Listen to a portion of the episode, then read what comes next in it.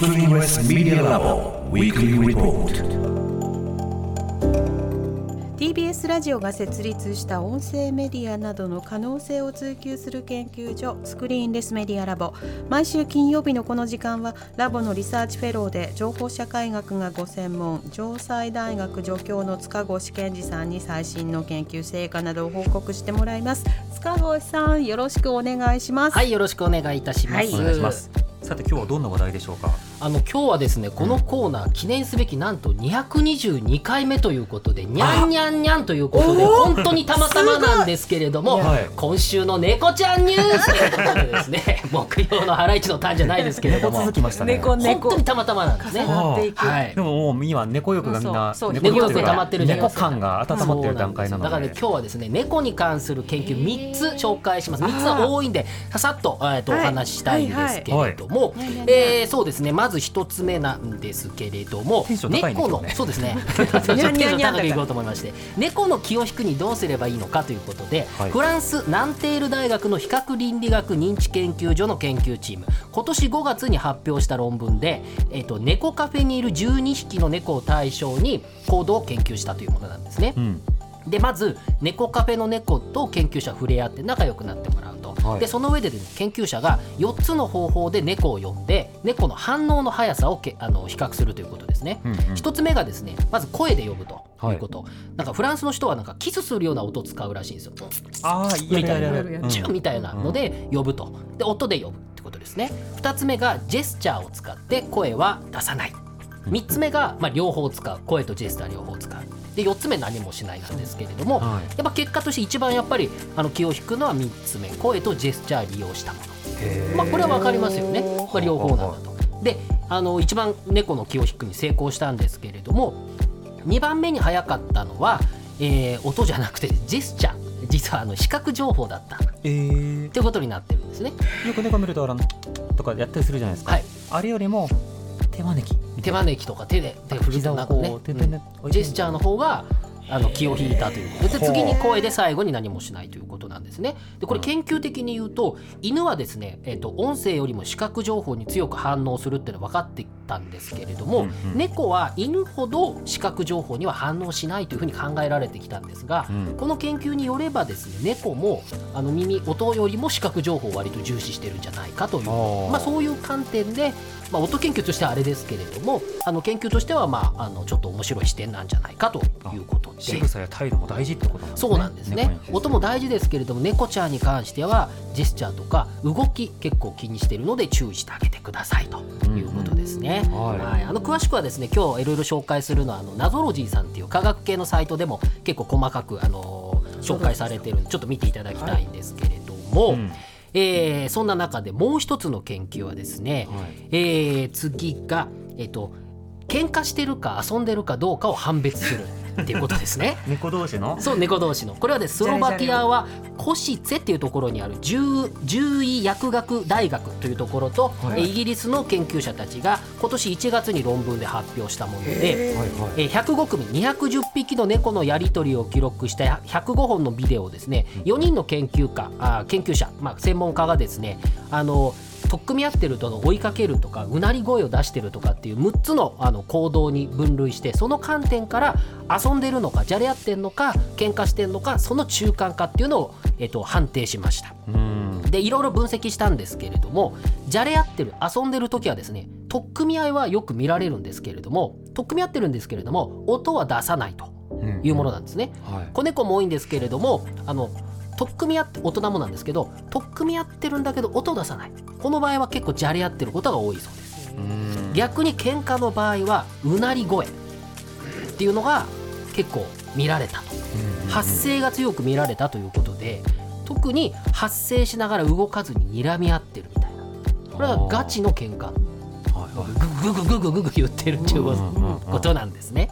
で最後に中間なんですけれどもこれはですねあの長時間にわたって疲れつかず離れずなんか仰向けに寝転がって飛びかかろうとしたりあるいはつきまとったりとかですね、まあ、簡単に言うとお互いが不一致な状態にあるっていう感じだということなんですね。だからスーって静かに言ってるけどもう片方がニャワワワワっとか そうですね。睨み合いの状態緊張関係になっちゃうと一方遊ぼうとしたりとかあしてるんだけれど一方は威嚇してるとか。うん。リズムが合ってない状態っていうのがこの中間で、まあ、ここから喧嘩に発展するっていう可能性もあるということなんですけれどもはい。一つのあの判定の基準としてはやっぱ音ですよね。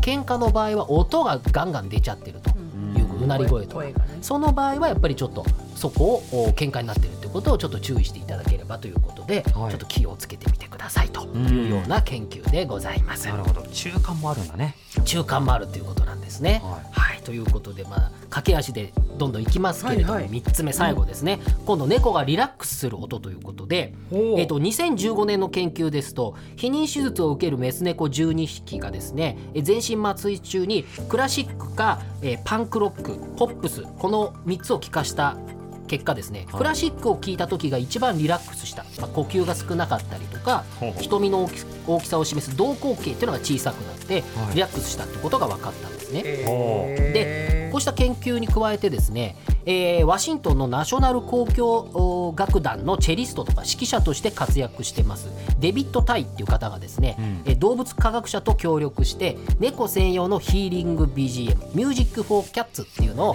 作成したんですね。はい作成してるんですよ。うんで実際ですねアメリカのルイジアナ州立大学獣医学部の研究チームがですね、手術前の猫にククラシック音楽と無音と今のそのミュージック・フォー・キャッツの BGM を聴かしたところ、はい。ストレス値が一番下がったのがこの猫専用 BGM だったっていう研究をですねへー。2019年に論文で発表してるんですね。ヒー。リング効果あり実だそう。だから実際に猫ちゃんにそれを聞かすとはい。効果があったっていうことが、まあ、分かったということに、まあ、科学的に証明されたというかね研究になってるということで。でこの BGM は2016年にイギリスかなイギリスで CD として発売されて2017年は2000であの日本でも CD になって発売しているんですね。買えるんだ。はい、そうなん。ですよえ確かえっとユニバーサルから出てると思いますけれども、えっとサンプルミュージックがあるので、うん。えーご用意していますので、はいい、はいぜひ聞いてみてください。どうぞ。えーっとど猫じゃどうですか？ないけ。どリラックスする。あのなんていうか猫のさ、はい。鳴き声の中のさリラックスしてる時のさゴロゴロ。ゴロゴロゴロっていう感じの音がさそう。ベースで流れてたじゃなないんかバックグラウンドで、うん。まあ要するにクラシックみたいな音楽になんかバックでその喉のゴロゴロ音っていうか、うん猫のゴロゴロみたいな、はいはい。あれが流れてるってなんかそんな感じなのかなと。うん。イメージとしてはそういう音でうん。曲にしていますよね、はい、というような音だったんですけれども、まあ、これを聞くと、うん。どうやら猫ちゃんはあの、まあ、かなり落ち着くということが研究で分かってるということなので。うん。あのまあ、い確か犬もヒューリンあのヒーリングミュージックがあるみたいな研究もちょこちょこあるんですけれども、はい。人間だけじゃなくて動物によっても落ち着く音っていうのをこれから研究して特にあのペットに関してはですね、うん。まあ、それこそ手術だとかうん。怪我したとか風邪ひいたとかいろんな状況に応じて、えーそういう音ももしかしたらあのいろいろ落ち研究着かせながらね病院とか慣れないところでねどうするかとかね。そうそう。我々もねどあの病院とかとクラシック音楽流れてるわけじゃないですか。歯医者行くと延々とオルゴールのジブリがかかっていてや僕もなんか昔盲腸の手術の時に隣のトトロのオルゴールが流れて気づいたら麻酔されてましたけど まあそういうこともありますので、はいはい。関係なかったですけれども。はいありますので、猫ちゃんこうやっていろいろな研究まだまだありますのでまたね、たまりましたら猫ちゃんニュースまたやりたいと思いますのはい。でぜひぜひぜひはい。やってみてください。塚越さんの今日の報告にゃんにゃんにゃんは、はい。インターネットのメディアプラットフォームノートでより詳しく読むことできます。放送終了後に番組サイトにリンクアップします。ご一読ください。ぜひ。塚越さんありがとうございました。来週もよろしくお願いします。クリーンレスメディアラボウィークリーリポートでした荻上チキ。TBS